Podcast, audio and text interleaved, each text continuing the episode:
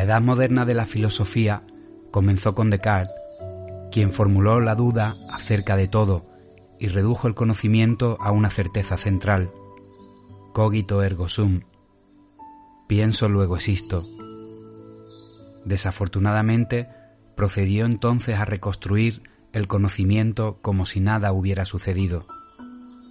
Después, los empiristas ingleses Locke, Berkeley y Hume se embarcaron en un proceso deconstructivo igualmente riguroso, con la pretensión de que el conocimiento sólo podía basarse en la experiencia.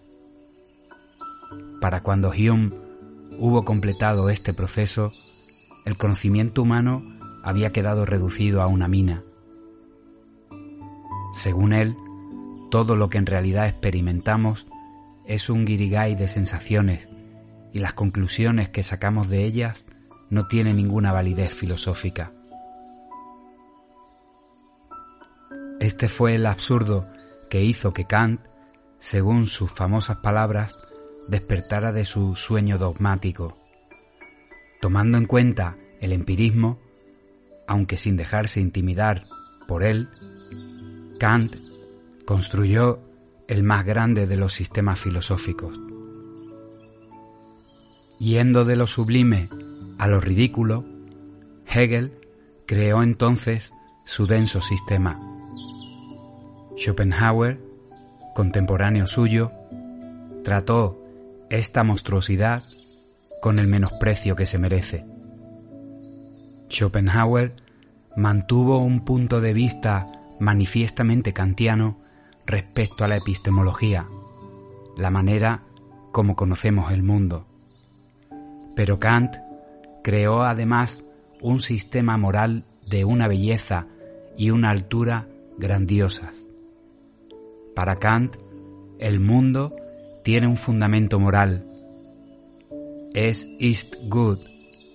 Está bien. Se dice que fueron sus últimas palabras. Y en su última gran obra, que trata del propósito del mundo, concluye, Dos cosas llenan el alma de un asombro y de una admiración siempre renovadas, y tanto más grandes cuanto más a menudo y más interesante reflexionemos sobre ellas. El firmamento estrellado sobre mi cabeza y la ley moral dentro de mí. Como veremos, Schopenhauer entendió todo esto de manera muy distinta. Esta es la vida y obra de Arthur Schopenhauer. Con Schopenhauer regresamos, y con brío, al planeta Tierra. Schopenhauer dejaba bastante que desear como hombre, pero sus escritos son inmensamente valiosos. Entre los grandes filósofos fue el mejor estilista desde Platón. También su filosofía es muy atractiva. Es la primera, desde la de Sócrates, que está impregnada de toda la personalidad del hombre que la propone. A través de los escritos de Schopenhauer se obtiene un cuadro muy claro de lo que fue como persona, siempre que al leerle se tenga continuamente presente lo siguiente. Lo que sobre el papel parece ser ingenioso, penetrante y desmitificador, puede resultar sarcástico, egoísta y agresivo en la vida real. Los comediantes no suelen ser famosos por sus cualidades humanas fuera de los escenarios. El solo hecho de que los filósofos con ingenio sean tan escasos no les convierte en una excepción a esta regla. Sócrates tiene la gran suerte de que no nos haya llegado ningún testimonio de su esposa Jantipa. Pero Schopenhauer fue original en otro aspecto más fundamental. Por algo se le conoce como el filósofo del pesimismo.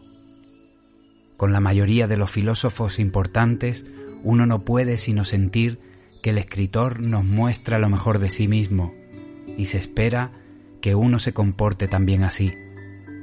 Todo es muy serio y moral. Hasta Hume toma la filosofía en serio hasta que realiza su labor de demolición. Por su parte, Schopenhauer deja muy claro que considera el mundo y nuestras vidas en él como un mal chiste. No hay duda de que está más cerca de describir el estado de cosas real que quienes ven el mundo desde un punto de vista optimista o quienes le asignan un propósito. Este pesimismo resultó inmensamente refrescante en su día, después de siglos de cristianismo y del moderno racionalismo. Pero Schopenhauer era pesimista solo en cuanto a que afirmaba que el mundo es indiferente a nuestro destino, es decir, no nos malogra adrede. Esta postura no había sido expresada en todo su alcance desde los estoicos, farisaicos partidarios de retirarse de los males de este horrible mundo. Schopenhauer abogaba por lo mismo, pero lo hacía de manera claramente combativa y mundana. Y era demasiado egoísta como para llevar a cabo la negación de sí mismo en su propia vida, aunque, si hemos de creerle, soportó una existencia de ascetismo ejemplar. Estas paradojas explican una buena parte de la popularidad de Schopenhauer. Tienen su origen en una contradicción hondamente arraigada en su carácter y permanecieron sin resolver durante toda su vida. Arthur Schopenhauer nació el 22 de febrero de 1788 en la ciudad báltica de Danzig, en la actualidad ciudad polaca de Dansk, al otro lado del Golfo respecto a Königsberg, lugar donde vivió su héroe de toda la vida, Immanuel Kant. El padre de Schopenhauer era un comerciante procedente de una familia patricia y su madre era una mujer vivaz y con una naturaleza artística no del todo desarrollada. La familia tenía costumbres cosmopolitas. El nombre de Arthur fue escogido porque también se escribe de la misma manera en francés que en inglés. Cuando los prusianos, que no compartían esta actitud xenófila, marcharon sobre Danzig en 1793, el padre de Schopenhauer trasladó inmediatamente su hogar y sus negocios a la libre ciudad portuaria de Hamburgo, donde los Schopenhauer se instalaron en una buena casa situada en la Altstadt, el centro antiguo. El nuevo hogar de los Schopenhauer era lo bastante importante como para contar con un salón de baile revestido de madera y con el techo decorado al estuco. La parte trasera se transformaba en unos grandes almacenes que albergaban el negocio familiar y daban al Fleet, al canal, donde descargaban las gabarras, la casa era una de las tantas donde vivían los comerciantes ricos de la ciudad. Allí se recibían las visitas a la fría manera burguesa. No era en modo alguno una vida sencilla, y el joven Arthur creció en ese ambiente hasta convertirse en un sofisticado pedantuelo que recibía y a veces exigía poco amor. A la edad de diez años fue enviado a Francia para aprender francés, residiendo en Le Havre durante dos años con la familia de un hombre de negocios amigo de su padre. Llegó a ser como un hermano para el hijo de la casa, Antim. Cuando cumplió quince años, los padres de Arthur le llevaron en un gran viaje de dos años por Europa. En Londres le deslumbraron Piccadilly y los teatros, pero después fue obligado a pasar varios meses sumido en una oscuridad egipcia, aprendiendo inglés en una escuela de Wimbledon, mientras sus padres paseaban por Escocia.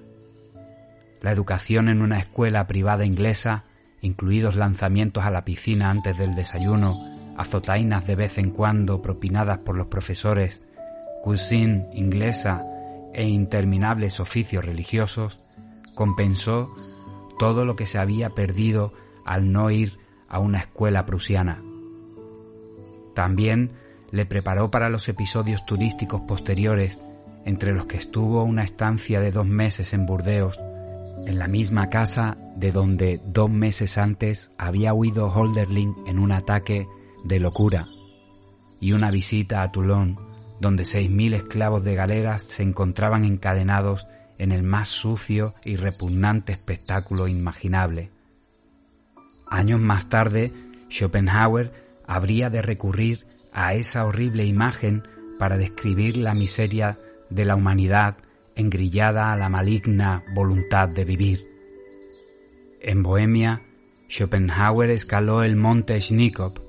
Su reacción se puede encontrar desde entonces en el libro de visitantes del chalet. ¿Quién es capaz de escalar y permanecer en silencio? Arthur Schopenhauer de Hamburgo. Pero en suma, esta fue una época enormemente deprimente para el joven Arthur. Por donde quiera que la familia viajara en Europa, se hallaban pruebas evidentes de la miseria causada por las recientes guerras napoleónicas. Mendigos mutilados se alineaban en las calles de las ciudades, muchos pueblos estaban medio abandonados y la megalomanía de Napoleón estaba todavía insatisfecha. La época que había comenzado con tantas esperanzas puestas en la Revolución Francesa había generado una desesperación que se sentía en toda Europa. Esta fue la época que produjo la despreocupación sofisticada de Byron, la melancólica lírica del gran poeta italiano Leopardi, un mundo totalmente acabado en palabras de Gotha, y donde Beethoven arrancaba la dedicatoria a Napoleón de su sinfonía heroica. Schopenhauer era muy consciente de estas cosas y deseaba representar su propio papel en el mundo de la cultura. Pero no había de ser así. Su padre le conminó a que se hiciera hombre de negocios. Al finalizar su gran tour de Europa, Schopenhauer fue obligado a abandonar su educación y hacer un aprendizaje en un negocio de Hamburgo. Fueron momentos de profunda angustia personal para Schopenhauer, que se esforzó en dominarla. A la misma edad, un conflicto muy similar hizo que Hume, una mente igualmente tenaz, sufriera un colapso nervioso. Entonces, toda la situación de Schopenhauer cambió en un instante.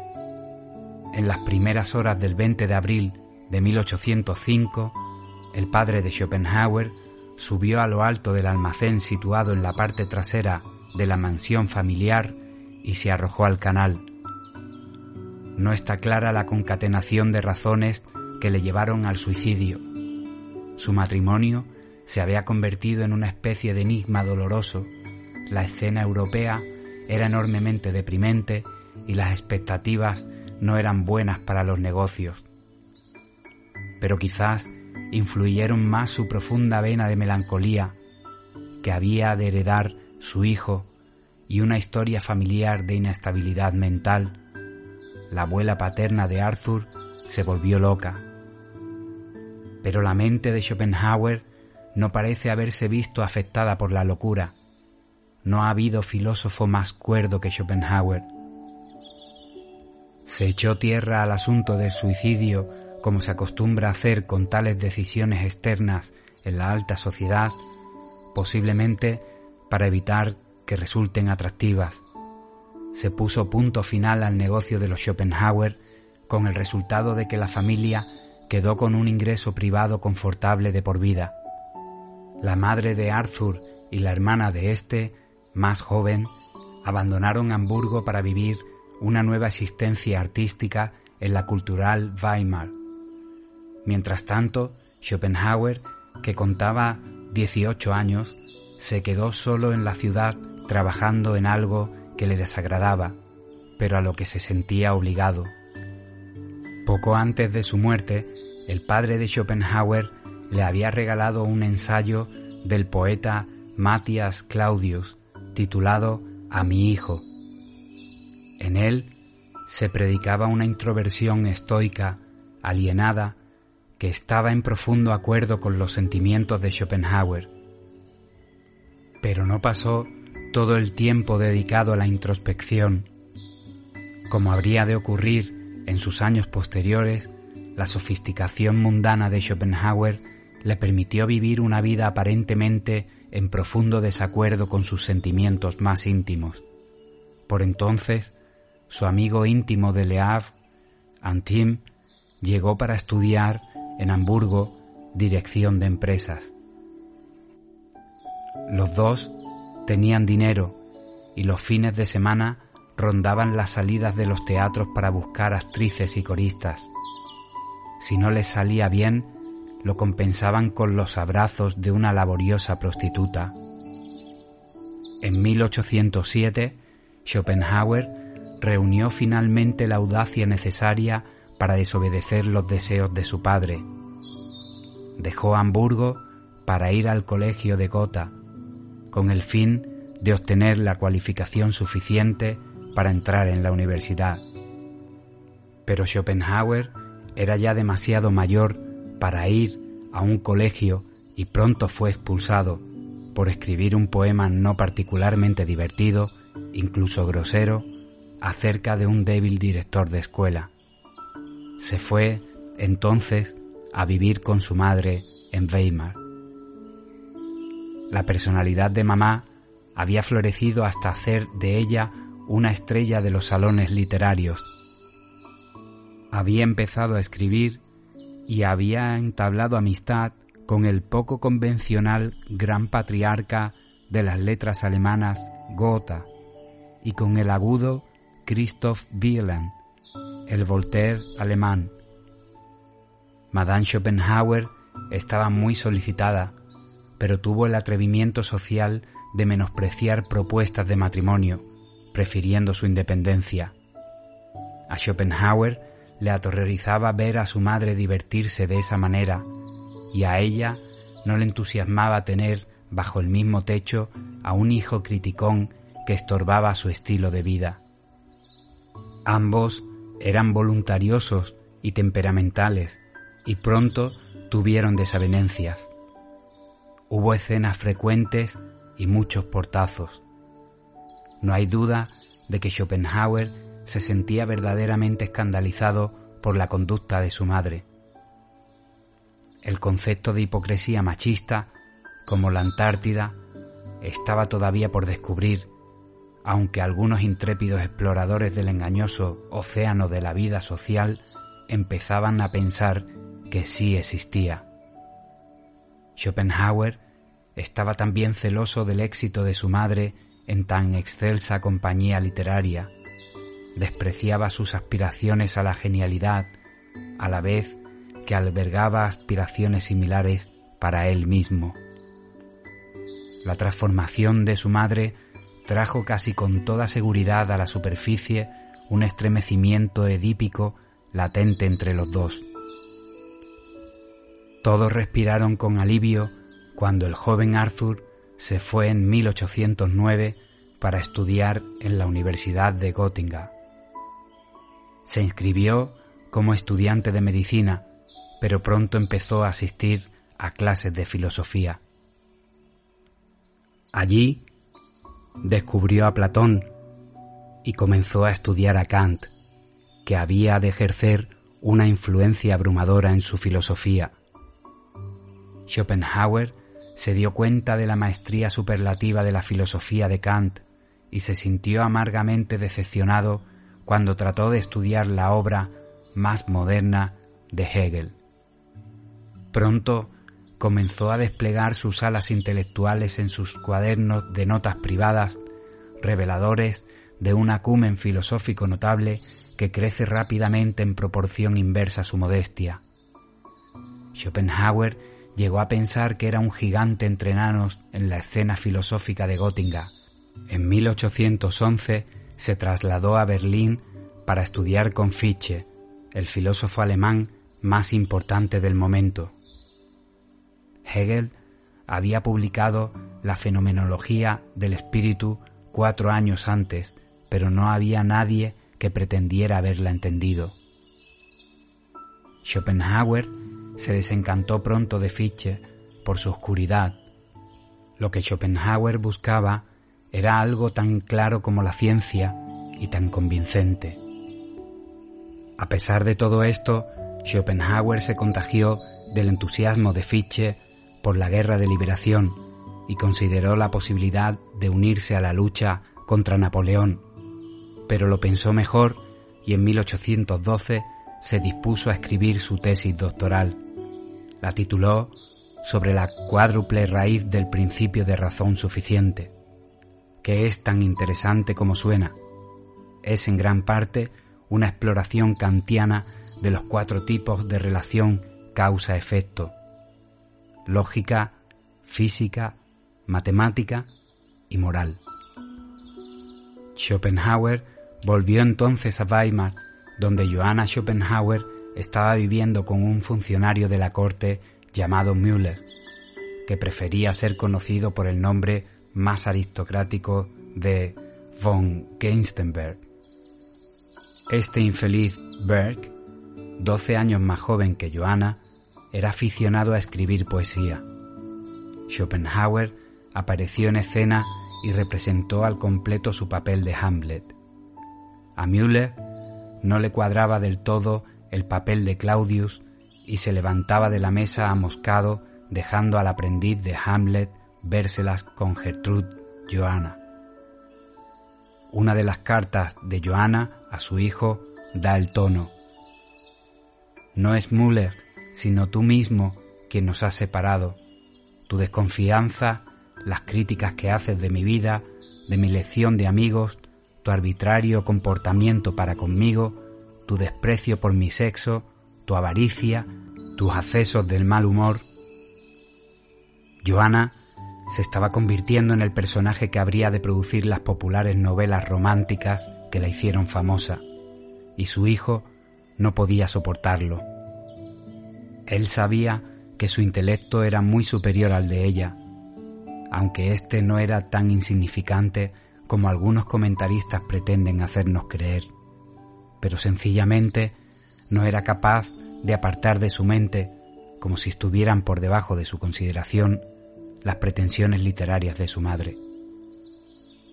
El conflicto tenía evidentemente que seguir su curso para que se representara hasta el final un drama psicológico no resuelto. Pero para Schopenhauer, Weimar fue algo más que un serial de berrinches domésticos sin fin. Allí pudo conocer a Gotha. El filósofo en ciernes y el genio maduro conversaban durante horas. Schopenhauer afirmaría más tarde que se benefició enormemente de estas charlas y también que ayudó a Gotha en su teoría de los colores. Esto es sorprendente, pues Schopenhauer había estudiado medicina y poseía un buen cerebro científico. La teoría de los colores de Gotha es poco más que el pasatiempo de un genio, el capricho de un científico aficionado con el que daba la lata a los admiradores que le visitaban. Un siglo antes, Newton ya había explicado cómo la luz blanca se compone de todos los colores del espectro. Gotha rehusaba obstinadamente creer lo que era obvio para cualquiera que hubiera visto pasar la luz blanca a través de un prisma cuyo poder de refracción la rompe en los colores del arco iris. En opinión de Gotha, la luz blanca era un color en sí misma. Su teoría pretendía que todos los colores eran en realidad una mezcla de luz y oscuridad, impregnada de un elemento nebuloso que daba a la vaguedad gris resultante su brillantez cromática. Esta tontería fue tomada en serio solo a causa de la genialidad de Gotha en otros campos y exclusivamente entre los literarios y otras personas ignorantes en ciencia. Schopenhauer tenía una considerable habilidad literaria, pero ciertamente no se encontraba dentro de la categoría de estos últimos. Uno se preguntaba qué le sedujo. Por una vez, su arrogancia parece haberle fallado. Quizás fue esta la última vez que Schopenhauer permitió que sus ideas recibieran la influencia de una persona viva cuya genialidad estaba dispuesto a reconocer. A partir de entonces, tendría siempre la suficiente confianza en sí mismo para seguir sus propias intuiciones, a menudo desafiando la opinión contemporánea prevaleciente. Por fortuna, Schopenhauer tenía un instinto intelectual excepcional, lo que le permitió crear una filosofía no solamente original, sino también misteriosamente premonitoria de los desarrollos intelectuales que habrían de venir, algo muy distinto del equivalente filosófico de la teoría de los colores de Gotha, que es el resultado usual de un pensador que desecha las ideas de sus contemporáneos con la burla que él cree que se merecen. La admiración del joven Schopenhauer por el Gotha próximo a la vejez era profunda y sincera, y aunque su amistad fue breve, fue la única relación cálida que habría de tener en toda su vida. No es casual que Gotha tuviera casi exactamente la misma edad que habría tenido su padre de no haberse suicidado. La brillantez benévola de Gotha fue quizás el único contraste con la austera y poderosa sombra del padre muerto. Sin embargo, todo esto no contribuyó a mejorar las cosas con su madre, y Gotha no ayudó precisamente cuando informó a Johanna Schopenhauer de que su hijo sería reconocido algún día como un genio. Para ella, en el sitial de su casa había lugar solo para una persona de esa especie, y ese lugar estaba ya ocupado. Fue también por entonces cuando Schopenhauer descubrió la filosofía hindú, que junto con Platón y Kant habrían de ser las influencias formativas de su propio pensamiento. La filosofía hindú proporcionó una justificación intelectual a su opinión profundamente pesimista del mundo. En realidad, esta justificación era tan dudosa como su fuente. Schopenhauer leyó un libro denominado Opnehat, el último grito entre los románticos, dispuesto a agarrarse a cualquier cosa que liberara sus mentes de las cadenas del racionalismo. El libro era una traducción al latín hecha por un francés a partir de la traducción persa del original en sánscrito. Su fidelidad al texto primitivo queda quizá reflejada en la proximidad de su título Opnehat, con el que hoy en día conocemos por el original como las Upanishad. Es curioso que el uso cuestionable de este dudoso texto sirviera de fundamento sólido al pesimismo filosófico moderno, una corriente de pensamiento firmemente asentada hasta nuestros días. El Stern und Drag, el romanticismo de todos los días, alcanzó finalmente su culminación en el hogar de Schopenhauer y Arthur cerró de golpe su última puerta. En mayo de 1814 abandonó Weimar para siempre. No volvería a ver a su madre nunca más aunque siguieron escribiéndose esporádicamente en épocas posteriores, mientras ella disfrutaba de un periodo de estrellato literario. Eres insoportable, un pesado, etcétera, etcétera. Schopenhauer vivió a partir de entonces en Dresde durante unos pocos años. Allí escribió las mil páginas de El mundo como voluntad y representación, su obra maestra. Pensó que en ella estaba la solución al enigma del mundo. Desde los primeros comienzos de la filosofía, semejante propósito habría sido visto como digno de elogio, habría servido de fundación incontrovertible sobre la cual construir una filosofía. Pero conviene observar que el punto de partida de Schopenhauer no es en absoluto necesario, en el sentido lógico, es decir, no es inevitable. ¿Qué quiere decir esto? ¿En qué consiste precisamente este enigma? Si uno encara el mundo como un enigma, viéndolo como un arcano, un acertijo, un misterio a descubrir, etc., debe entonces haber una respuesta. Pero en realidad no hay ninguna razón lógica por la cual deberíamos cuestionar el mundo a la manera de Schopenhauer. Podríamos adoptar muchas otras actitudes, rabia, aceptación, desesperanza, etc. Platón, que fue una influencia importante en Schopenhauer, afirmó que la filosofía comienza en el asombro. Este asombro queda abierto a dos interpretaciones, asombro como admiración reverencial y asombro como ¿por qué? Platón parece haberse decidido por la primera interpretación, pero la filosofía, antes y después de Platón, ha puesto el acento sobre la segunda. Esta actitud no fue cuestionada hasta el siglo XX, cuando la filosofía se vio a sí misma como una actividad más que como una búsqueda de la verdad, pero Schopenhauer siguió viéndola así, o al menos como un paso significativo a lo largo de la senda de la verdad. Como él mismo dijo, esta filosofía será perfeccionada en el futuro, será elaborada con más precisión y con mayor finura, se hará más comprensible y más fácil, pero nunca será derrocada.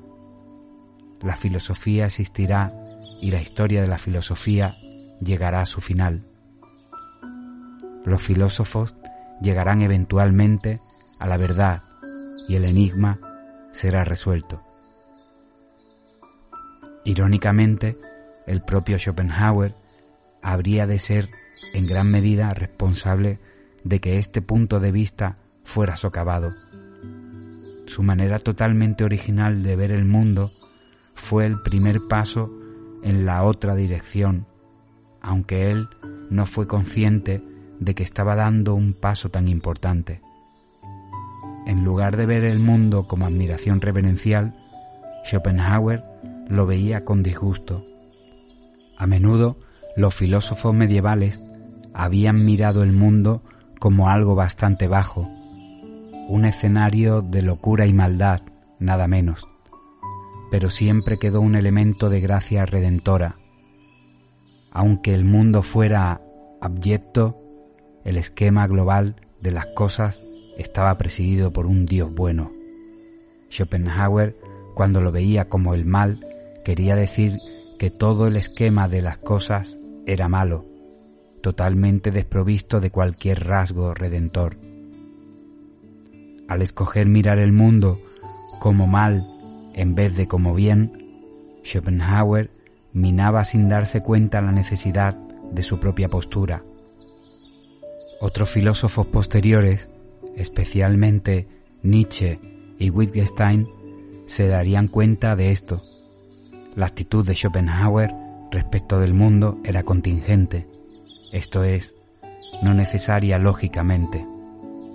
La filosofía podría adoptar muchas actitudes respecto del mundo. Verlo como un enigma era solamente una de las muchas respuestas posibles, todas contingentes. El mundo como voluntad y representación comienza curiosamente con una cita de Rousseau. Sal de la infancia, amigo, despierta. La idea fundamental de este grueso libro se resume hábilmente en su título, que es traducido a veces engañosamente como el mundo como voluntad e idea.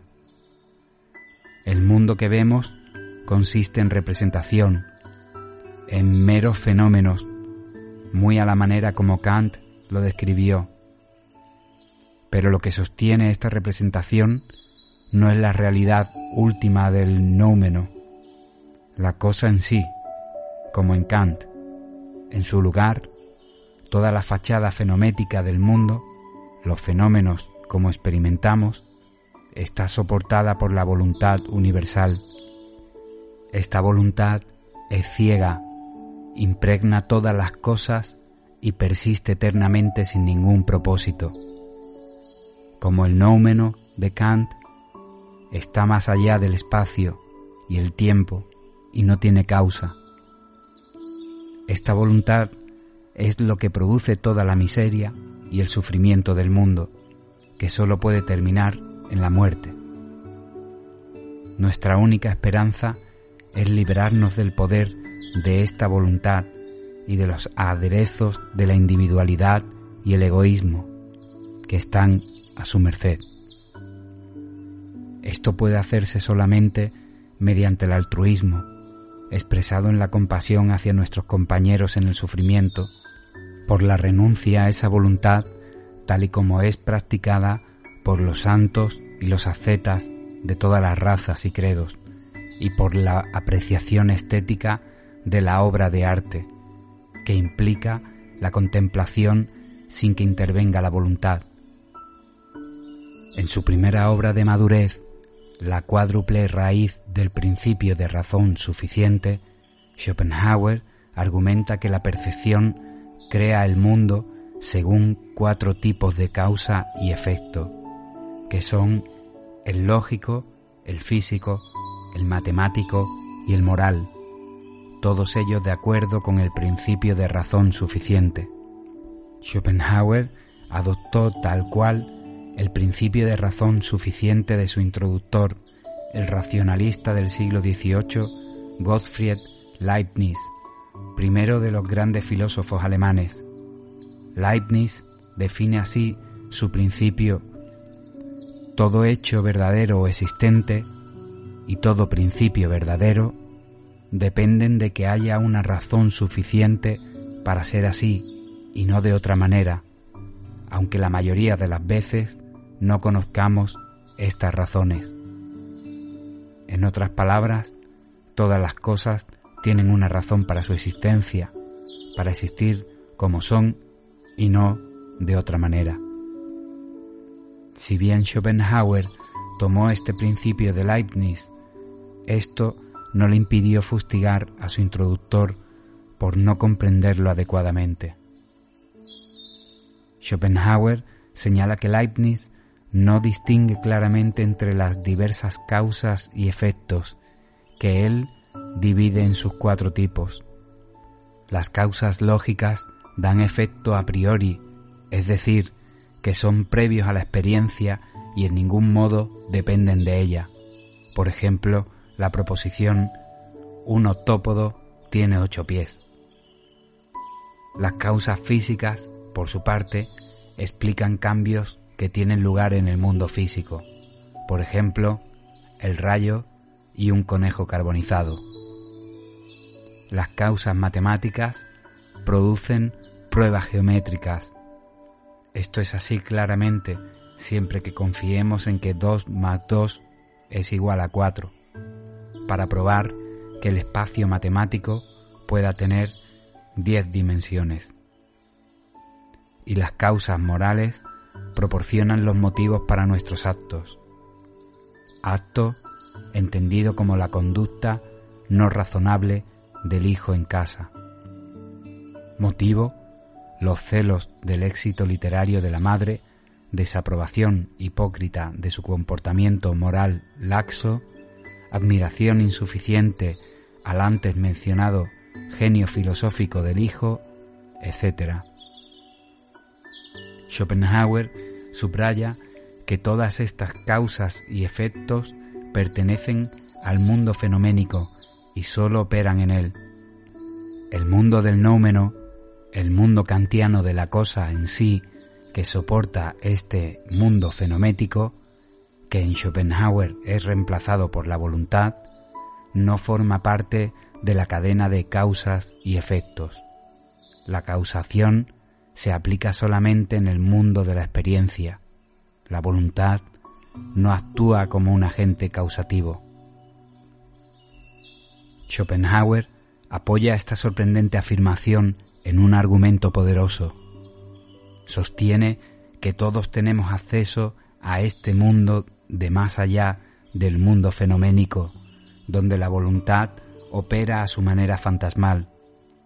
Esto sucede cuando tratamos de comprendernos a nosotros mismos.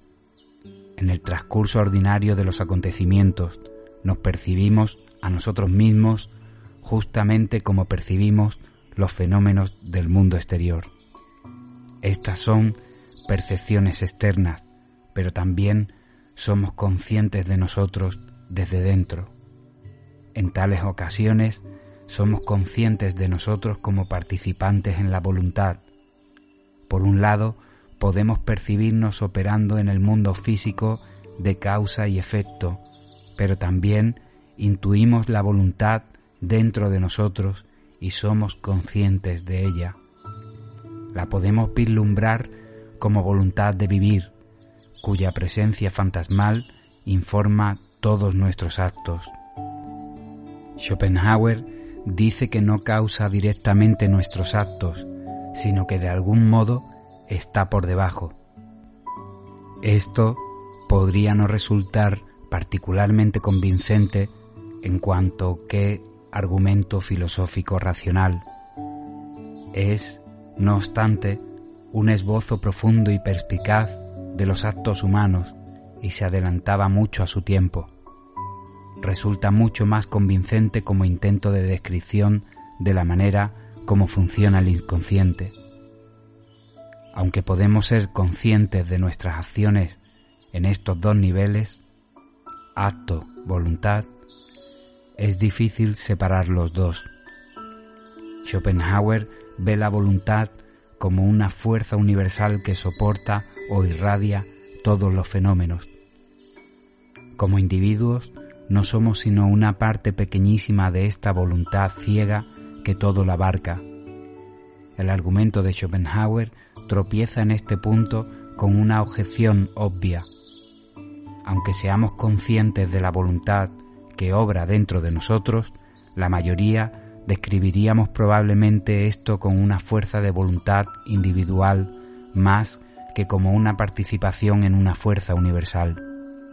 Incluso a aquellos que pudieran verla como parte de un inconsciente colectivo, les resultaría difícil ensanchar este para incluir todo lo que abraza la voluntad trascendental de Schopenhauer omnipresente en el universo.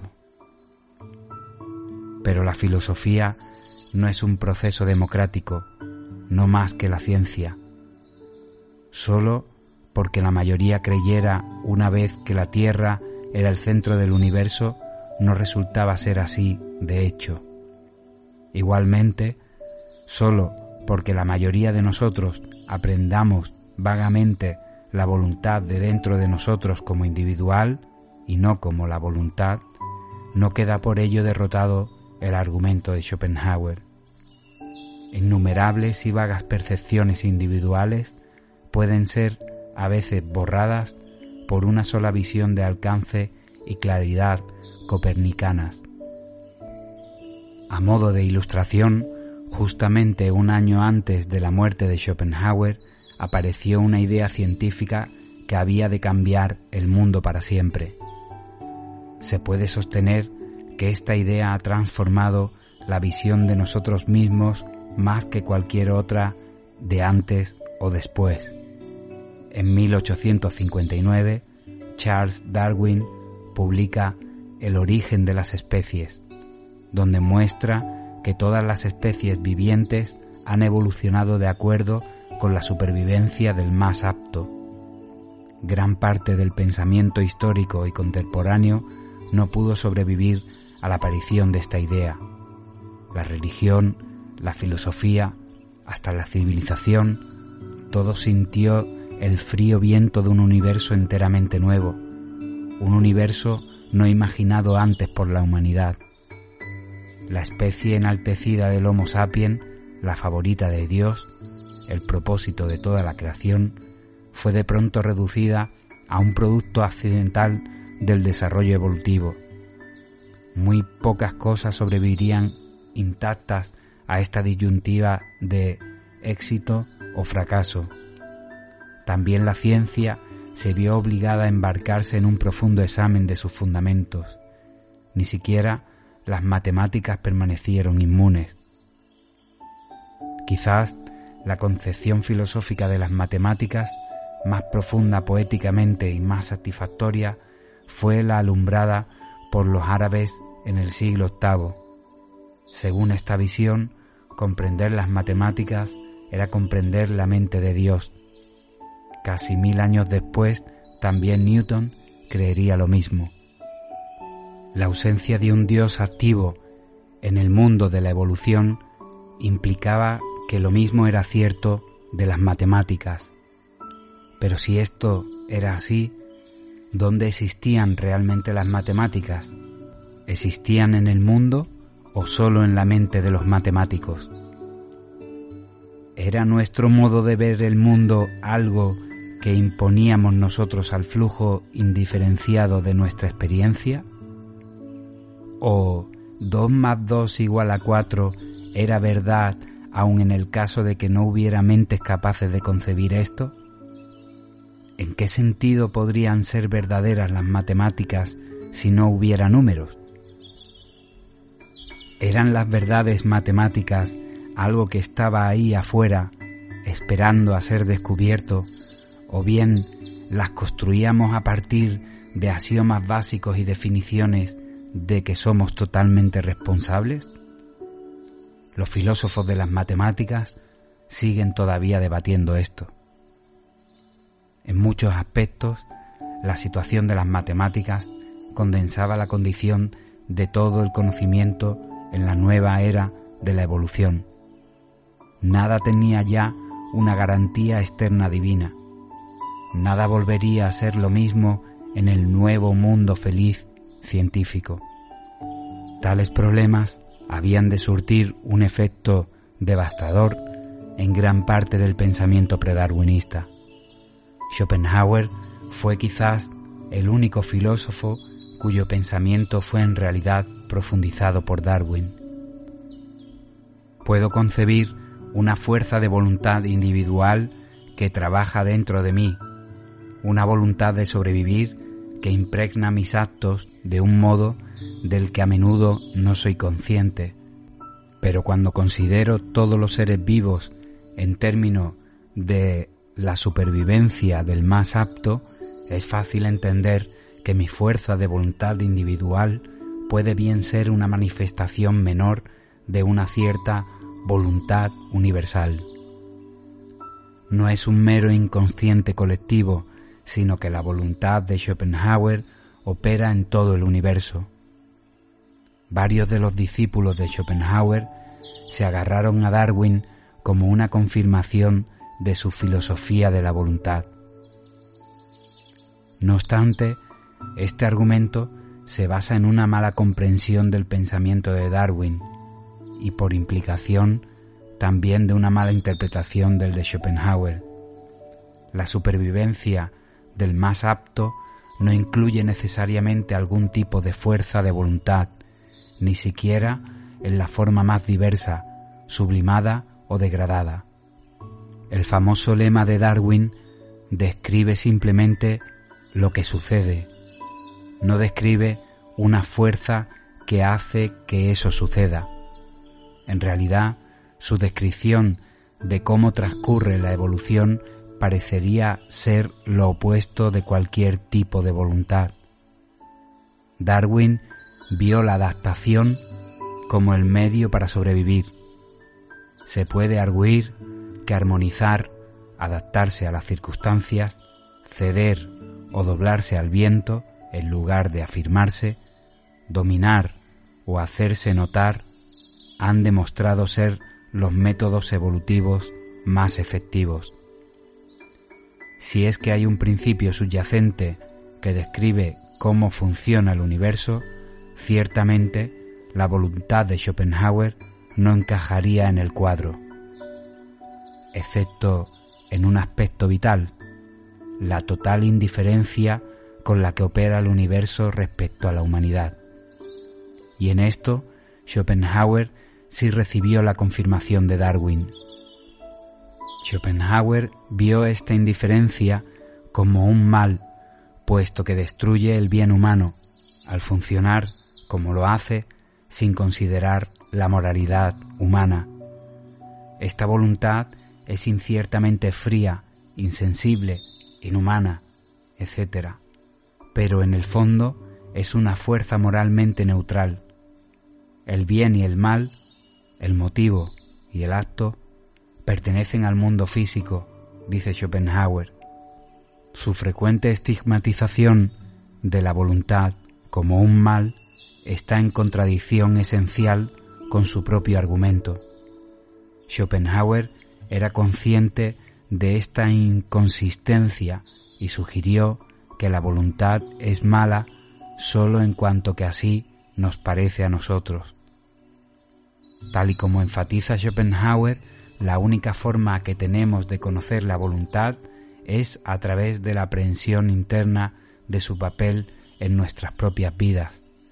Pero si solamente podemos conocer la voluntad mediante la introspección, no se puede decir en rigor que conozcamos su papel central de soporte o motor en el mundo de los fenómenos. Solo somos conscientes de un aspecto muy pequeño de la voluntad dentro de un mundo fenoménico que lo abarca todo. Esto es, en esencia, solipsismo, es decir, corresponde a la situación en que solo yo existo. Ninguna otra cosa es real, sino solo mi interno ser consciente de la voluntad y mi experiencia de los fenómenos. Todas las filosofías se han enfrentado a la dificultad del solipsismo, un callejón sin salida contra el que es prácticamente imposible argumentar. En el sentido más estricto, no hay escape a esta situación de soledad. La filosofía de Schopenhauer también falla ante tales críticas, pero no obstante, su argumentación tiene fuerza persuasiva. Aunque yo no sea capaz de probar que los demás tienen su propia existencia independiente y su propio elemento de voluntad, o que experimenten el mundo de la misma manera que yo, sí puedo inferirlo. Mi experiencia y la consistencia de lo que parecen ser sus reacciones ante mí me llevan a creer que trato con otros seres iguales a mí mismo. Insistiendo mentalmente, podemos reducirnos a un estado de solipsismo, la condición escrupulosamente limitada del héroe de Beckett. Esto puede resultar revelador, a la vez que filosóficamente fructífero. Qué poco sabemos con certeza del mundo y de nuestra vida en él, pero los hábitos del sentido común nos devuelven enseguida al mundo supuestamente sano de nuestros prójimos. Hasta aquí todo está claro, pero Schopenhauer extiende esta inferencia sacada de la introspección de nuestra voluntad a la voluntad omnipresente. Como hemos visto, nociones tales como la de mente inconsciente y la de evolución añaden algo de peso a este argumento. Pero estas nociones no estaban a disposición de Schopenhauer cuando creó su filosofía, y el resultado es que su argumentación estrictamente filosófica es menos convincente.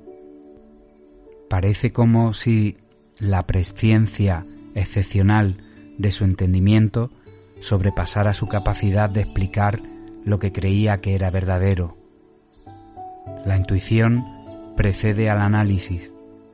El lector queda convencido en el nivel poético más que en el filosófico, y así fue ciertamente en el caso de aquellos contemporáneos que abrazaron la filosofía de Schopenhauer durante los últimos años de su fama.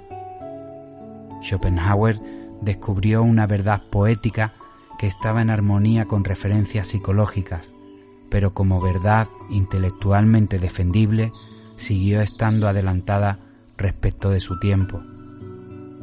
Sea como fuere, Schopenhauer basa toda su filosofía en la noción central de una voluntad que impregna todas las cosas. Es mala o indiferente a la humanidad y en cuanto tal es el origen del sufrimiento en el mundo. Así, el mundo es esencialmente malo o indiferente respecto de nosotros, un lugar de miseria irredimible iluminado por chispazos ocasionales de horror. Surge aquí con fuerza la beta misántropa de Schopenhauer. Por algo sería conocido hasta el día de hoy como el filósofo del pesimismo. Su visión del mundo es de una versión sofisticada, remota y a menudo brillante. Se deleita en largos pasajes describiendo la estupidez de la conducta humana, descubriendo con aguda perspicacia psicológica la hipocresía y el egoísmo que están en la raíz de tantas actividades humanas. Todas estas cosas, y estas cosas lo son todo, son manifestaciones de la voluntad. Esto es lo que mueve el mundo. La única manera de escapar a este diluvio de maldad consiste en hacer que su fuerza disminuya dentro de nosotros, superar esta voluntad que mueve apetitos y deseos, la lujuria y la ambición. Abnegación y apartamiento de la vida son la única respuesta. La única actitud efectiva ante la vida y ante las múltiples manifestaciones de la voluntad es el retiro a un ascetismo estoico. Aquí se deja ver claramente la influencia en Schopenhauer de la religión oriental. La religión sin religión del budismo transmite en gran parte el mismo mensaje. Un pensamiento semejante impregna la sabiduría de los sabios hindúes, pero existe una diferencia sutil entre el consejo de Schopenhauer y el propósito de esta religión oriental. El retiro ascético es prácticamente el mismo, aunque la contemplación desinteresada de las obras de arte a que él insta no sea precisamente lo mismo que la meditación sobre la flor de loto. Lo que diferencia Schopenhauer de la sabiduría oriental es la manera como él propugna esta negación de la voluntad. El tono de voz de Schopenhauer es inconfundiblemente suyo. Nunca abandona su estilo. Su escritura es siempre mundana, sofisticada y aguda. Está ausente la espiritualidad oriental. El estoicismo de Schopenhauer recuerda el estoicismo que se extendió entre la clase alta intelectual de finales del Imperio romano, durante su periodo más deshonroso de derramamiento de sangre, de vicios sensuales y de generación imperial. Schopenhauer es el cansancio del mundo y el disgusto propios de la toga más que el del taparrabos. Parece que aboga por la misma conducta, pero si se sigue su rumbo, no se alcanza una iluminación espiritual redentora. La contemplación pura de una obra de arte podrá proporcionarnos una experiencia estética momentánea, pero no se puede decir que ésta sea una visión del nirvana.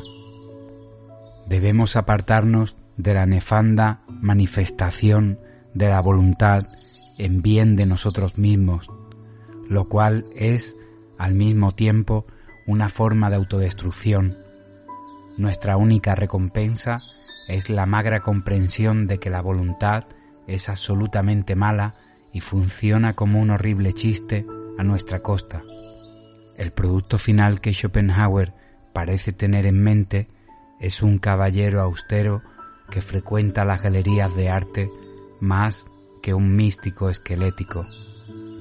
Y en verdad, este personaje frugal y caballeresco responde en buena medida a la manera como Schopenhauer se veía a sí mismo. Pero los hechos pintan un cuadro muy distinto. Durante toda su vida, Schopenhauer disfrutó del confort burgués, privándose de pocos de los aditamentos normales correspondientes a una pausada existencia acomodada. Sus trajes eran cortados a medida de las telas más finas, comía en restaurantes, gozó de la compañía de jóvenes y bellas mujeres. Ni por un instante contempló la idea de renunciar a sus ingresos privados en favor de una existencia santa sin ama de llaves.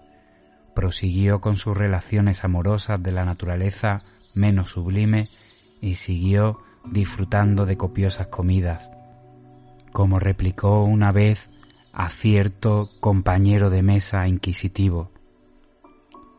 Señor, es cierto que como tres veces más que usted, pero también que tengo tres veces más cerebro que usted. Pero eso sí, siempre encontró tiempo para episodios regulares de apreciación estética. Era aficionado a la literatura, a asistir a conciertos y a visitar galerías de arte, y a menudo iba al teatro, y no solo para recoger coristas. Schopenhauer tenía ideas muy definidas sobre arte y escribió mucho al respecto. En su opinión, la forma artística más elevada era la música, después descendía por la poesía hasta llegar a su forma inferior en la arquitectura. Las novelas románticas ligeras como la de Johanna Schopenhauer no aparecen en esta escala. Cuando Schopenhauer terminó El mundo como voluntad y representación, envió un manuscrito al editor con una nota típicamente modesta. Este libro será en tiempos venideros fuente y ocasión para un centenar de otros libros. En realidad, esta estimación se quedó demasiado corta, pero no en un principio. Durante muchos años, décadas incluso, la obra de Schopenhauer cosechó una espectacular falta de éxito. Dieciséis años más tarde, los editores informaron finalmente a Schopenhauer de que casi toda la reducida primera edición de su obra maestra había sido usada para reciclar papel. Es típica la reacción de Schopenhauer a esta falta de entusiasmo por parte de sus contemporáneos. ¿Se sentiría halagado un músico por los aplausos de una audiencia si supiera que casi todos estaban sordos?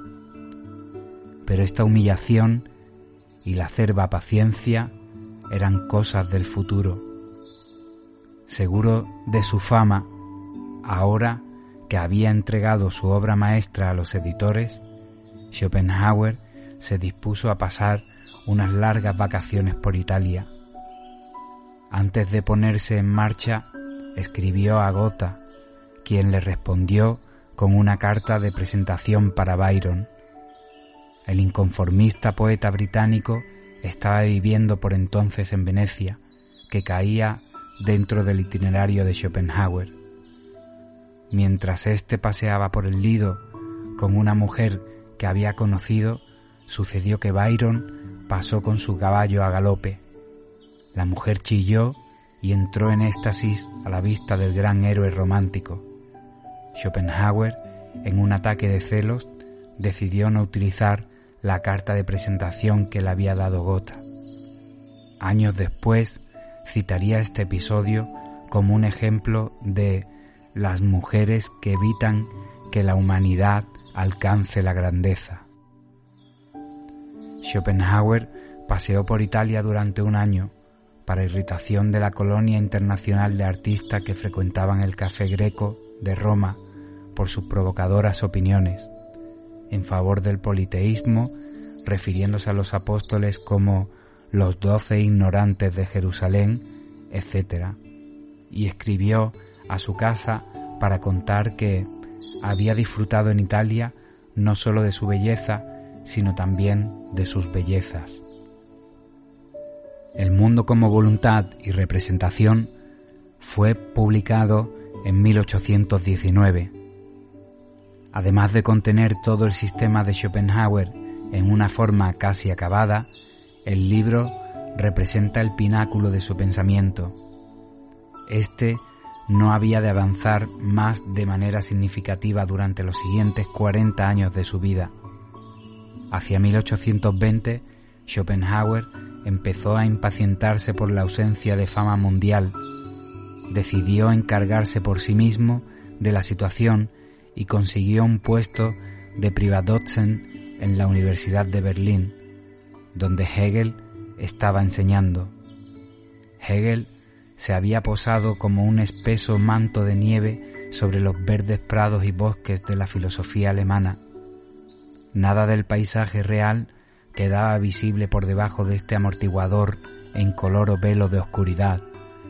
Los filósofos se limitaban a crear rebuscados muñecos de nieve, se arrojaban unos a otros dialécticas bolas de nieve y patinaban hábilmente por los estanques helados de la abstracción. El mundo acudía en tropel para escuchar a Santa Claus dar sus clases. Schopenhauer se dio cuenta enseguida de que su rival al título de los pesos pesados filosóficos de Alemania era un farsante y anunció sus clases para exactamente a las mismas horas que las de Hegel. Schopenhauer se quedó estupefacto al ver que no iba nadie. Para consolarse de sus charlas solipsistas, estrechó amistad con una actriz de 19 años llamada Caroline Medon, Pensó que era ella justamente el tipo de joven refinada que estaba buscando y empezó a contemplar la idea del matrimonio, pero sin informar a Caroline. Se escandalizó al descubrir que tenía varios amantes además de él y le ofreció dinero si les abandonaba. Entonces pensó que necesitaba otras vacaciones de un año por Italia para pensar qué hacer. No parece que Caroline fuera invitada, pero Schopenhauer le prometió al irse que estaría con ella en espíritu. Carolina dio un poco más de sustancia a tan étera promesa al escribirle unas pocas semanas más tarde anunciándole que estaba en estado. Galantemente, Schopenhauer decidió permanecer con ella en espíritu y prosiguió con su largo tour por Italia. Para cuando regresó a Berlín, Caroline había dado a luz un niño. Fue por entonces cuando Schopenhauer se vio envuelto en otro incidente que habría de tener consecuencias imprevistas y duraderas. Una tarde estaba esperando en su apartamento, anticipando entusiasmado en la imaginación una cita con Caroline. Uno solo puede suponer que estaba escuchando con atención delante de la puerta de entrada esperándola llegar, puesto que oyó a Frau Market, la costurera de 45 años, vecina de piso, que parloteaba con unos amigos en el rellano. Irritado por el continuo chismorreo y probablemente deseando evitar ser él mismo el objeto de éste, Schopenhauer abrió la puerta y conminó a su vecina a ir a cotillear a otra parte. Frau Market se ofendió por haber sido interrumpida por este rudo hombrecillo y se negó, ante lo cual Schopenhauer se alteró en extremo, la agarró y la sacudió mientras que ella pataleaba y chillaba. Frau Market llevó a Schopenhauer a los tribunales acusándole de agresión y fue sancionado con una pequeña multa de 20 táleros pero Frau Market descubrió que Schopenhauer era un hombre rico y apeló, alegando que de resulta de la caída que sufrió al empujarla Schopenhauer tenía todo el costado derecho paralizado y apenas podía mover el brazo. Schopenhauer protestó enérgicamente y el caso se alargó como de costumbre para que los abogados pudieran justificar sus honorarios. Finalmente, Seis años más tarde, Schopenhauer perdió el caso. Su sarcástica actitud de superioridad no le había hecho simpático a los ojos del tribunal y le fue ordenado pagar a Frau Market 15 táleros al trimestre en tanto que persistiera el daño. Frau Market debió tomar la sentencia como un reto y se las arregló para prolongar los efectos de la supuesta lesión durante los 20 años siguientes hasta su muerte. Al conocer Schopenhauer su fallecimiento y observar que ya no tendría que pagarle, escribió con gran ingenio en su diario Obit anus, habit onus, lo que no es tan vulgar como suena y simplemente significa la vieja muere, desaparece la carga. Mientras, los ejemplares de El mundo como voluntad y representación continuaban acumulando polvo en las librerías y Schopenhauer seguía desprovisto de la fama que le era debida. Y para colmo de males, Hegel congregaba multitudes en sus clases, mientras que una aula vecina continuaba llamativamente vacía. Una vez ensayado el método directo de sabotear a su gran rival, Schopenhauer decidió entonces probar una táctica filosófica más convencional. Describió el hegelianismo como la impudencia de un escribidor de disparates, caracterizando a su autor de iletrado charlatán de cabeza plana. Pero ni aun así llamó la atención. Entretanto, Schopenhauer decidió probar fortuna como traductor e hizo planes para traducir a Hume al alemán y a Kant al inglés. Por desgracia, lo que sin duda habría sido de un beneficio incalculable para los círculos filosóficos de ambos lados del mar del norte, se quedó en nada. También se quedaron en nada sus planes de matrimonio.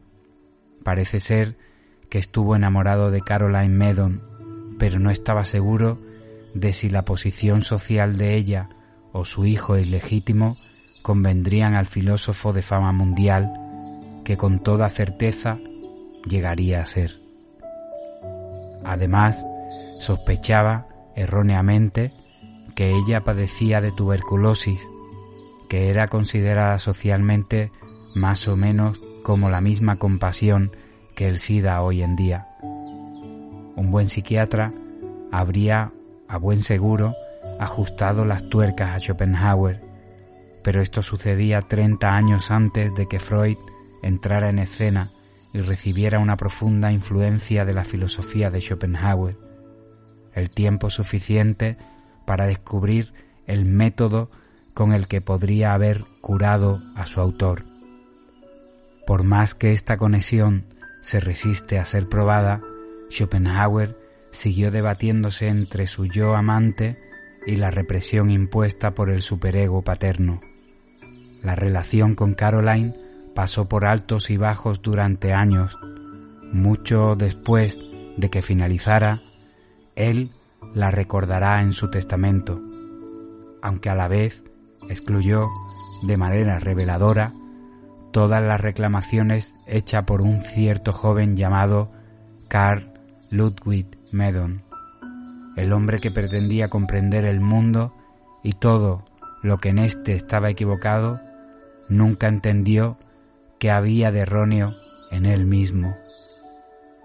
En 1831 el cólera asoló Berlín y Schopenhauer huyó. Fue la misma epidemia que mató a su archirrival Hegel. Dos años después, a sus 45 años de edad, Schopenhauer se instaló en Frankfurt, donde permanecería durante los 28 años siguientes viviendo una vida de soltero cuya extremada regularidad seguía el modelo de su héroe Kant. Esta es la imagen que ha pasado a la posteridad, el personaje que nos gusta detestar, el ácido viejo cargante de Frankfurt, para ascender al nivel schopenhaueriano de definición filosófica de un personaje. Se vestía con ropas anticuadas, aunque impecablemente cortadas, y desarrolló una obsesión respecto del ruido. Desde hace mucho tiempo soy de la opinión de que la cantidad de ruido que una persona puede soportar cómodamente es inversamente proporcional a su capacidad mental. Después de levantarse tarde y tomar su café, se ponía a leer durante tres horas. Entonces tocaba la flauta, Rossini con Amore, hasta que llegaba la hora del almuerzo en la mesa redonda del prestigioso Englischer Hof en Rossmark. Por la tarde se retiraba a los salones de lectura del casino para leer el último ejemplar de The Times que había llegado de Londres. Daba entonces un largo paseo, una imagen local familiar, a grandes y vivas zancadas, hablando consigo mismo. En sus paseos le acompañaba invariablemente su caniche, al que llamaba Atma, la palabra hindú para alma del mundo. Como si le conviniera su elevado título, el caniche tronaba silencioso e inescrutable junto a su murmurante amo, como si formaran un cuadro que representara al filósofo y su enigma. A su regreso a casa leía hasta entrada la noche, mientras que el mundo y su alma dormían, esta última a sus pies. Schopenhauer fue un ávido lector de obras literarias y filosóficas. Pasados 19 años de indignación silente por la ausencia de fama, publicó una segunda obra filosófica sobre la voluntad en la naturaleza. El prefacio contiene una regocijante invectiva contra Hegel que tiene poco que ver con la filosofía. El libro mismo es sobre todo una elaboración de temas de su gran obra anterior. Sacó también otra edición de El mundo como voluntad y representación, pero tampoco esto consiguió vencer la resistencia de un mundo embotado. En esta segunda edición, Schopenhauer amplía ideas que considera que no estaban desarrolladas suficientemente en la primera. Encontramos ahora la versión completa de sus opiniones sobre filosofía política y sobre el papel del Estado, fuertemente influenciado por su visión pesimista de la naturaleza humana. En su filosofía política, Schopenhauer parte de Thomas Hobbes, el filósofo inglés del siglo XVII, autor de Leviatán. Según Hobbes, sin gobierno, la vida de los hombres es solitaria, pobre, desagradable, embrutecida y breve. Estas son impresiones que Schopenhauer compartía de buena gana. En realidad, a veces parece pensar que eso sigue siendo así aunque exista un gobierno. Para Hobbes, el origen del Estado está en el deseo natural de la gente por superar la situación primitiva, de modo que cualquier forma de gobierno es mejor que ninguna. Hobbes da un paso de gigante desde aquí para llegar a la conclusión de que la gente debería, por lo tanto, adaptarse a los dictados de cualquier gobierno bajo el cual se encuentre. La vida en cualquier estado, por muy malo que éste sea, es siempre mejor que una vida desagradable, embrutecida y breve, donde no es posible nada constructivo de ningún tipo. Schopenhauer comparte esta opinión, aunque añadiéndole los elementos característicos de su ingenio y su misantropía. Para él, la humanidad no se compone sino de animales de presa. El Estado actúa de bozal para estas fieras salvajes, transformándolas en inofensivo ganado que pasta hierba. La humanidad no elige entre el bien y el mal, en lugar de esto es impulsada por una voluntad universal maligna. Semejantes seres no pueden tener una idea real de la justicia. Todo lo que conocen es una versión básica negativa de este ideal cuando sufren una vulneración a su voluntad, experimentan dolor e indignación, y esto lo ven como injusticia. Pero al mismo tiempo, estas abyectas criaturas están siempre buscando la manera de imponerse a los demás, impidiéndoles ejercer su voluntad y provocando su sentido de injusticia. Así que el propósito fundamental del Estado debe ser de evitar que esto ocurra. Es preciso impedirles a toda costa que impongan a otros su voluntad de manera dañina. Los pensadores ilustrados, desde Kant hasta los románticos, habían desarrollado antes una visión más benévola del Estado. Su objetivo era el de mejorar la moral de sus ciudadanos, animándoles benignamente a ser mejores seres humanos. El Estado, en vez de simple mal necesario, debería ser una fuerza en pro del bien, dando sentido a las vidas de sus ciudadanos y refrenando los instintos más bajos. Schopenhauer vio perspicazmente cuál podría ser el resultado de este estado al parecer más benévolo. Semejante estímulo para producir mejores ciudadanos conducía a la imposición de una voluntad colectiva o al cultivo de un comportamiento uniforme que el Estado consideraría como un perfeccionamiento. No dejaría espacio a la individualidad, a que el ciudadano se desarrollara según su propia manera. Aunque las visiones románticas e ilustradas del Estado pueden parecer más atractivas en principio que el implacable pesimismo de Schopenhauer, en la práctica tal perfeccionamiento de los ciudadanos por el Estado puede conducir a los peores excesos. Schopenhauer aborrecía tanto a los revolucionarios de la izquierda como al Estado prusiano de extrema derecha, tan amado por Hegel. Los dos trataban de imponer su propia versión de cómo mejorar la aventura de la gente, uno mediante un igualitarismo progresista y el otro por un autoritarismo conservador. Los valores del Estado serían o bien creados o bien perseverados, pero en ambos casos vendrían impuestos por una única alternativa.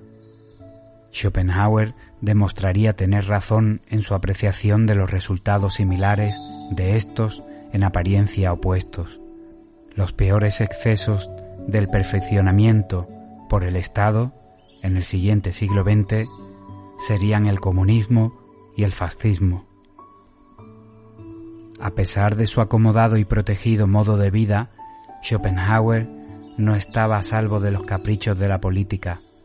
Había de sufrir un buen susto cuando la rebelión se extendió por Europa en 1848, el año de la Revolución.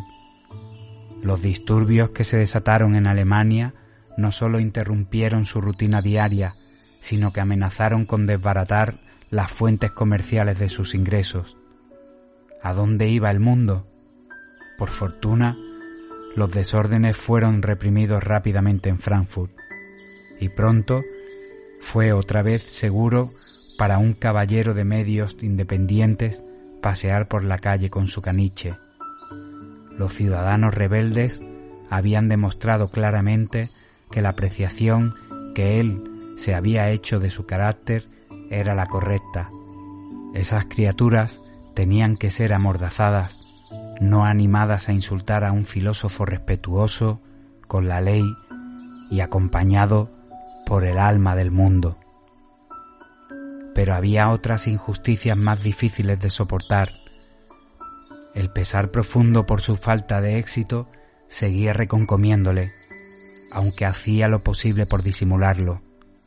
La larga espera por el reconocimiento había durado décadas y a pesar del ácido contento que mostraba en público, se estaba acostumbrando lentamente al hecho de que su vida no había sido más que un prolongado fracaso. A la edad de 73 años, Schopenhauer decidió publicar sus ensayos y máximas, pero nadie estaba interesado en imprimirlas. Finalmente, consiguió persuadir a un librero poco importante de Berlín a producir una pequeña edición prometiéndole financiarla él mismo. Llamó a esta obra Parerga y Paralipómena, del latín adornos y omisiones. Contiene una serie de textos mordaces e ingeniosos sobre una amplia gama de temas. estos ensayos y aforismos siguen resultando tan frescos, perspicaces y provocadores hoy como lo fueron cuando se publicaron por primera vez. La postura de Schopenhauer es a menudo agresivamente conservadora. Está adornada por una inconsistente beta anarquista y adereza con un egoísmo lleno de ingenio. Sus opiniones sobre las mujeres son siempre tan previsibles como inaceptables. Por ejemplo, solo un intelecto macho nublado por el deseo sexual puede llamar bello sexo a un sexo canijo, estrecho de hombros, de anchas caderas y de cortas piernas, visto como si fuera un espejo de su autor, o bien refleja desfavorablemente el estado de su intelecto, o bien el de la compañía femenina que frecuentaba. Pero sí tiene interesantes opiniones no conservadoras acerca de la monogamia, el suicidio, la implicación de la Iglesia en la trata de esclavos, la ética, el pensar por uno mismo y los fantasmas. Parerga y Paralipómena es, con mucho, la obra de lectura más placentera escrita por un filósofo importante desde Platón. Sorprendentemente, parece en sintonía con la sensibilidad moderna, a pesar de ciertos aspectos grotescos fácilmente reconocibles. No obstante, aunque esta obra refleja ciertamente la postura filosófica de Schopenhauer, apenas se puede decir que su contenido sea filosofía.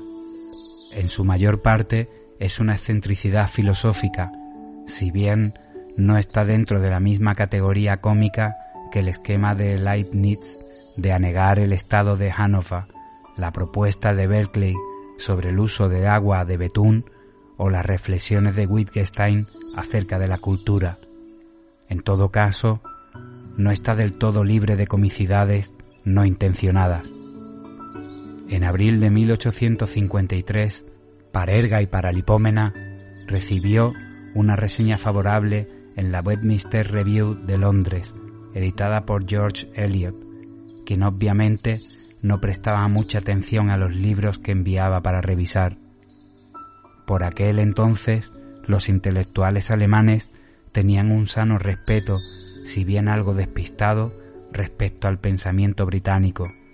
De inmediato, todos los periódicos intelectuales alemanes tomaron nota de la obra de Schopenhauer y éste se hizo famoso de la noche a la mañana. La última persona en alegrarse por este final de cuento de hadas fue el propio Schopenhauer, resueltamente apegado a su rutina y tan estrafalario como siempre.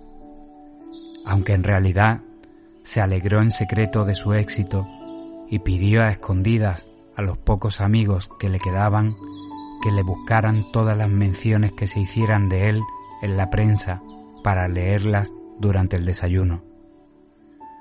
Jóvenes aficionados a la nueva estrella filosófica abarrotaron el Englischer Hof y sobornaron a los camareros para que le sentaran en la mesa redonda, donde su entusiasmo se vio sometido al acostumbrado ingenio mordaz.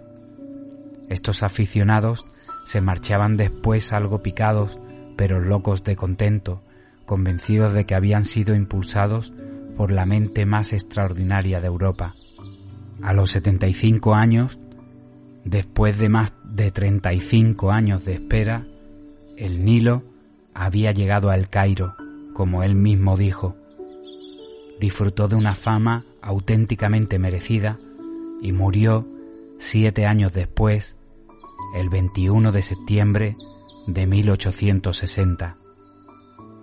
Los combativos y pesimistas escritos de Schopenhauer habrían de ejercer una profunda influencia en personajes tan distintos como Wagner, Freud, Tolstoy, Nietzsche y Jacob Bothard, por citar solo unos pocos. La mayoría de estos hombres leyeron solamente sus ensayos, pero ciertamente espigaron el escalofriante mensaje de su metafísica. Pero, ¿cómo pudo realmente Schopenhauer saber que detrás del mundo de las apariencias había una voluntad fría, oscura, inexorable e irracional. Según Schopenhauer, a todos nos está dada la oportunidad de ver detrás del mundo de las apariencias. Basta con mirar dentro de nosotros mismos. Como epílogo de esta lectura, podemos concluir que Schopenhauer no atrajo seguidores, sino discípulos.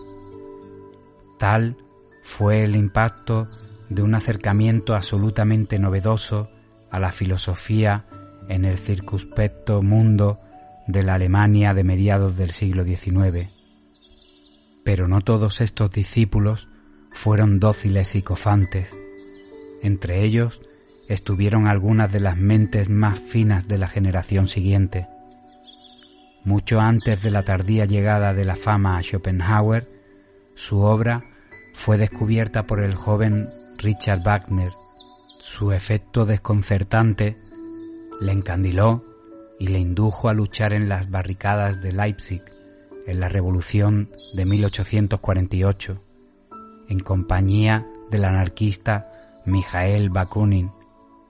Como hemos visto, a Schopenhauer le horrorizó semejante comportamiento, que podría haberle privado de sus ingresos y habría obligado al filósofo a abrazar el ascetismo que tanto recomendaba. A Wagner le sedujeron los escritos de Schopenhauer y se contagió de su pesimismo. En su juvenil entusiasmo, Wagner combinó una mezcla, al parecer incompatible, con un nihilismo anarquista propio. Durante muchos años siguió recibiendo inspiración artística de la lectura de Schopenhauer, a pesar de que su comprensión de la obra del filósofo guardaba exacto parecido con lo que éste intentaba transmitir. Siegfriedo no es famoso por su resignación oriental. El atractivo que han sentido por Schopenhauer los temperamentos creadores ha continuado hasta el presente y ha inspirado casi tantas respuestas diferentes como artistas. Personalidades tan dispares como Thomas Mann, James Josie, Samuel Beckett y Thomas Bernhard han encontrado una referencia en Schopenhauer y en su visión pesimista. Pero el efecto de Schopenhauer en los filósofos que le sucederían fue más drástico incluso y aún más dispar. El desventurado Philip Mainlander llevó hasta el extremo respecto de los problemas de la sociedad y del individuo la visión pesimista del mundo propia de Schopenhauer. La única manera de resolver los problemas de los pobres era darles todo lo que deseaban. Esto les convencería inmediatamente de la vanidad de sus deseos y de la futilidad de la vida. Entonces serían capaces de enfrentarse al problema de la existencia individual que Mainlander solucionó suicidándose. Nietzsche decidió adoptar una postura distinta. De lejos, el pensador más brillante y profundo de los que recibieron la influencia de Schopenhauer, Nietzsche puso simplemente cabeza abajo la idea de Schopenhauer de la voluntad. En vez de un mundo movido por una ciega y maligna voluntad, a la que se podría combatir solamente mediante el retiro ascético, Nietzsche propuso la voluntad de poder. Ahí reside la fuerza motriz dentro de toda naturaleza humana y los grandes hombres de la historia han sido su manifestación más sobresaliente. Adoptando una hábil mezcla de las ideas de voluntad propias de Schopenhauer y de Nietzsche, Freud propondría más adelante la noción de subconsciente. Más recientemente, Schopenhauer ha ejercido una profunda influencia en el último de los filósofos tradicionales, Ludwig Wittgenstein, también vienés. Recibió honda inspiración tanto del pesimismo de Schopenhauer como de su visión consustancialmente mística del mundo. Puede ser que el famoso dictum de Wittgenstein sobre lo que no se puede hablar, se debe callar, se refiere ostensiblemente al lenguaje y al significado, pero guarda una misteriosa semejanza con el alegato que presenta Schopenhauer acerca de la lejanía de la oscura voluntad, nunca vista y situada siempre más allá de nuestro entendimiento. Estos son algunos de los escritos más destacados de Arthur Schopenhauer. Cuando percibimos y consideramos la existencia, la vida y la actividad de cualquier criatura natural, como por ejemplo un animal, aparecen ante nosotros esencialmente como un misterio inescrutable. No obstante, todo lo que podamos aprender a su respecto de la zoología y de la anatomía comparada. Pero, ¿por qué rehúsa siempre la naturaleza responder semejantes preguntas? Ciertamente, como todo lo que es grande, la naturaleza es abierta, comunicativa y hasta ingenua. Así que, ¿por qué se niega siempre a responder tales preguntas? La razón de que no tengamos respuestas puede ser sólo debida a que nuestras preguntas han sido formuladas incorrectamente, surgen de hipótesis nuestras de escaso alcance o están en contradicción consigo mismas. ¿Es posible que exista una cadena de fundamentos y consecuencias que deba permanecer por siempre insondable para nosotros? Ciertamente no Justamente lo contrario. Tales cuestiones son insondables porque buscamos fundamentos y consecuencias en una esfera que les es ajena.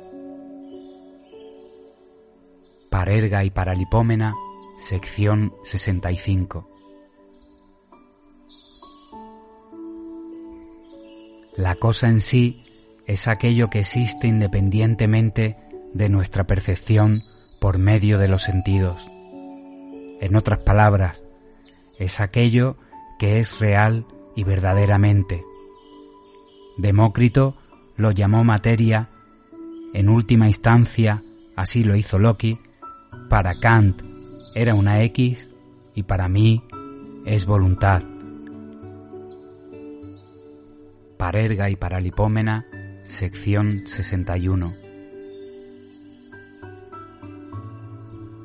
Solo en un punto tengo acceso al mundo fuera de la representación, y es dentro de mí mismo. Cuando percibo mi cuerpo, esto es representación, pero también soy consciente de esa pulsión que da origen a la representación, es la voluntad. Solo dentro de mí tengo este conocimiento dual de voluntad y representación. el mundo como voluntad y representación. Ahora queda claro el doble conocimiento que todos tenemos de la naturaleza y de la actividad de nuestro propio cuerpo, conocimiento que nos es dado por dos vías enteramente distintas. En consecuencia, haremos más adelante uso de esto como una clave para acceder al carácter esencial de cada fenómeno de la naturaleza, de todos los objetos que no son nuestro propio cuerpo y no sean dados al conocimiento en forma doble, sino sólo como representación, diremos que son semejantes a nuestro cuerpo, puesto que sabemos que son semejantes a nuestro cuerpo de la primera de las dos maneras, supondremos que son semejantes de la segunda, Así, cuando apartamos su existencia como representación, todo lo que queda es lo que llamamos voluntad, exactamente igual que en nuestros propios cuerpos. ¿Qué otro tipo de existencia o qué otra realidad deberíamos atribuir al resto del mundo material? ¿De qué otra forma podemos concebir semejante mundo? pues fuera de la voluntad y la representación nada conocemos ni nada podemos concebir. El mundo como voluntad y representación, libro segundo. Nos quejamos de que vivimos en la ignorancia, incapaces de comprender las relaciones que hay entre todo lo existente y en especial la relación que hay entre nuestra existencia particular y el todo de la existencia. No es sólo que nuestra vida sea breve, sino que nuestro conocimiento de ella está gravemente limitado. No podemos mirar hacia atrás más allá de nuestro nacimiento o más adelante más allá de la muerte. Nuestra conciencia es una llamarada momentánea en medio de la noche. Pareciera como si un demonio maligno hubiera limitado nuestra capacidad de conocer para divertirse con nuestro malestar. Pero tal queja no está justificada, se basa en la idea errónea de que el mundo ha sido creado por un intelecto y que en consecuencia se originó como un cuadro mental o representación antes de hacerse real. Según esta equivocada visión, el mundo se formó a partir del conocimiento y fue así accesible al conocimiento capaz de ser analizado y comprendido completamente por éste. Pero lo cierto es que aquello que lamentamos no conocer no es conocido por nadie ni por nada y es en sí mismo completamente incognoscible. En realidad es inconcebible. Parerga y Paralipómena Sección 67 El estado al que nos restituye la muerte es nuestro estado original, es decir, el peculiar de nuestra verdadera naturaleza, cuya fuerza esencial se manifiesta produciendo y manteniendo la vida que perdemos al morir. Este es el estado de la cosa en sí en cuanto que diferente del fenómeno. En este estado original, el conocimiento cerebral, que sólo trata de fenómenos, es, por lo tanto, superfluo y desaparece. Su desaparición es para nosotros idéntica a la desaparición del mundo fenoménico, que era su medio y cuya desaparición lo hace redundante. Si cuando nos encontrábamos en ese estado original nos fuera ofrecida esta conciencia animal, la rechazaríamos, del mismo modo que un inválido rechaza las muletas una vez curado. Así, quien se resiste a la pérdida inminente de su conciencia cerebral, que no es más que un fenómeno y sólo puede usarse en el reino de lo fenoménico, es como el groenlandés converso que rechaza la idea de cielo porque no hay focas en él. Parerga y Paralipómena, sección 139.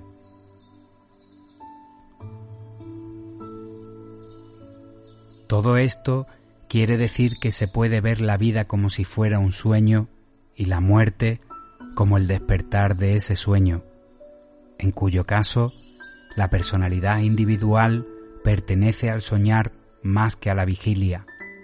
Subsiguientemente, la muerte se le presenta a la personalidad individual como una aniquilación. Por otro lado, si vemos la vida como un sueño, la muerte deja de ser algo extraño o nuevo y es meramente un regreso a nuestro estado originario, donde la vida aparece simplemente como un episodio breve. Parerga y Paralipómena, sección 139. Aún más absurda es la teoría de que el Estado es la condición de la libertad moral y de este modo la condición de la moralidad. La libertad está por encima de los fenómenos y en verdad por encima de las instituciones humanas. Como hemos visto, no se puede decir que el Estado se dirija en contra del egoísmo en general. Por el contrario, surgió por el egoísmo y existe solamente para fomentarlo.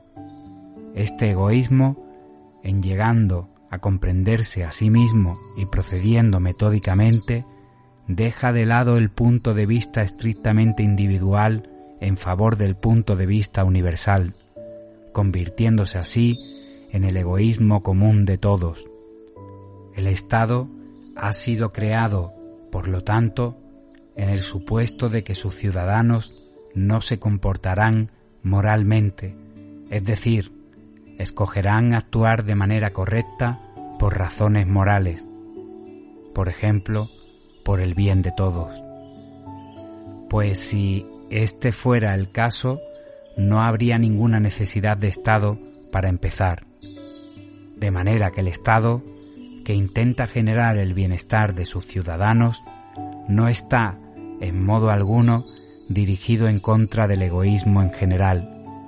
Solamente se dirige en contra de los egoísmos particulares y de su efecto perjudicial sobre el egoísmo colectivo que desea el bienestar general.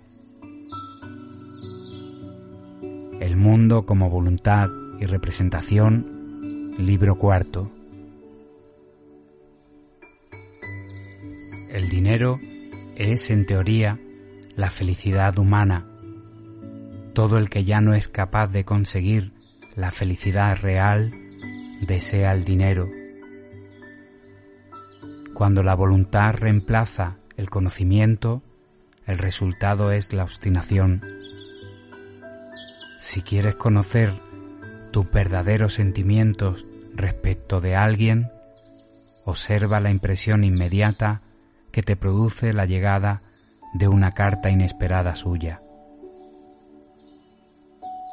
Parerga y Paralipómena, sección 320, 321 y 326.